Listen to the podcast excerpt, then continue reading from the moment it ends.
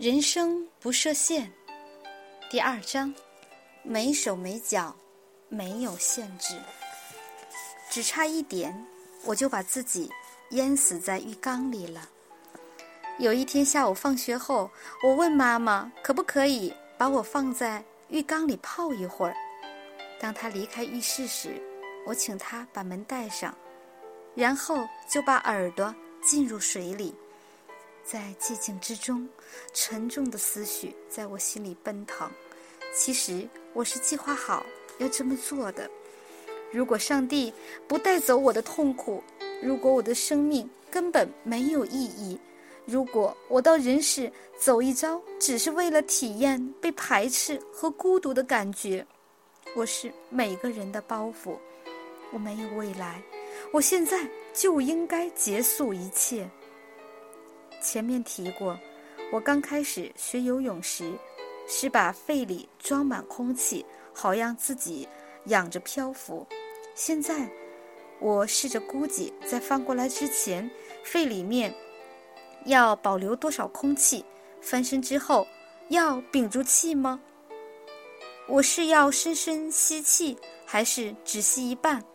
是不是干脆把肺放空，直接沉下去算了？最后，我直接转过去，把脸沉入水中。我本能的屏住气，而因为肺活量够，我漂浮了一段应该不算短的时间。当空气没了，我又翻了回来。我办不到，但阴暗的念头还在坚持。我要离开这里，我只想消失。我吐出肺里大部分的空气，然后又翻了过去。我知道自己。至少可以撑个十秒，所以我开始倒数：十、九、八、七、六、五、四、三。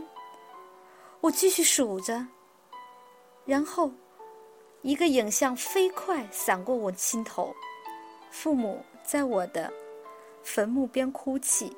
七岁的弟弟亚伦也在哭，他们悲叹地说：“都是他们的错，他们应该为我做更多。”我无法忍受让他们终生悔恨，觉得自己应该为我的死负责。我太自私了。我又翻过身来，大大吸了一口气。我办不到，我不能让家人背负这种失落和内疚的重担。但我的痛苦真的难以忍受。那天晚上，我在我们共用的房间里跟亚伦说：“我打算在二十一岁时自杀。我觉得自己可以撑过高中和大学，再往后就没办法了。我不觉得自己可以像其他男人一样找到一份工作，然后结婚。有哪个女人会想嫁给我？所以，二十一岁看来就是结束我生命的时候了。”当然，对那时的我来说，二十一岁还很遥远。我要告诉爸爸，你这样说。弟弟回答：“我叫他别告诉任何人。”然后就闭上眼睛睡了。接下来，我就感觉到爸爸的重量。他坐在我的床上。你说要自杀，这是怎么回事？他问道。爸爸用温暖、安定的语气。告诉我，还有许多美好的事在等着我。他一边说，一边用手指梳理我的头发。每次他这么做，我都好喜欢。我们永远都会和你在一起，爸爸保证，一切都会没事的。我答应你，我们会一直在你身旁，你会好好的，儿子。有时，只需要爱的碰触与关怀的凝视，就能让一个心乱如麻的孩子放松下来。在那个关头，听到爸爸保证说一切都会很顺利，那就够了。他用安抚的语调和触摸，让我相信他们一定会为我找到一条路。每个儿子都想信任父亲。那天晚上，爸爸给了我某样东西，让我可以紧紧握住。一个父亲给孩子的保证是世上最强的，在这方面，我爸爸一向非常大方，也善于表达对儿女的爱与支持。我还是不了解事情会如何发展，但因为爸爸说终究会解决，我就相信。和爸爸谈过之后，我睡了个好觉。偶尔有些日子，我还是不太好过，但在我对未来有自己的梦想之前，我信任父母，并长久持守盼望。有些时刻。甚至是一长段时间，我会有怀疑和恐惧，但幸好，我人生的最低点也就是那一次了。即使现在，我还是跟其他人一样会有低潮，但我再也没想过要自杀了。回首当时，并思考之后一路走来的人生，我只能感谢上帝将我从绝望中。拯救出来，你可以选择想象更美好的人生。通过我在超过二十五个国家的演讲、DVD 和 YouTube YouTube 上几百万的浏览人次，我有幸将充满希望的讯息带给许多人。我实在很难想象。如果我在十岁就结束了自己的生命，将失去多少喜悦，失去多少与人分享人生故事和领悟的机会？包括印度的十二万多人，哥伦比亚斗牛场中的一万八千人，以及乌克兰一场大雷雨中的九千人。随着时光流逝，我逐渐明白，在那个阴郁的日子里。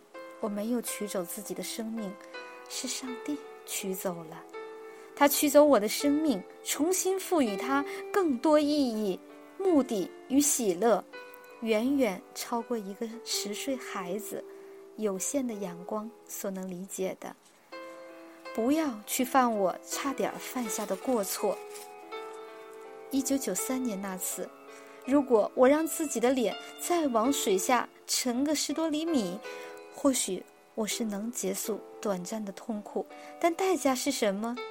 我将看不到现在这个在夏威夷海边与海龟一起游泳，在加州冲浪，在哥伦比亚潜水的开心男子。除了这些探险活动，更重要的是，我或许永远不可能接触到这么多生命。我只是个微小的例子，挑个真正的英雄吧。无论是德雷莎修女、甘地，或是马丁·路德·金牧师，你会发现，这些人虽身处逆境、监狱、暴力，甚至死亡威胁，却始终相信，他们的梦想会战胜一切。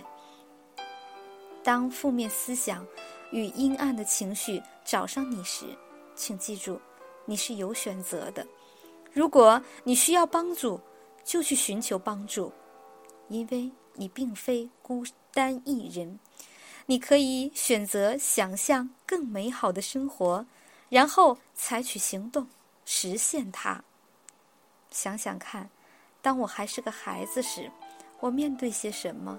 而如今我过的又是怎样的日子？谁知道未来的你会有什么样美好的人生与伟大的成就？谁知道，通过我们的付出，我们能成为多少人生命中的奇迹，帮助他们活得更美好。所以，请与我同行，跟我这个没手没脚的人一起走进充满希望的未来吧。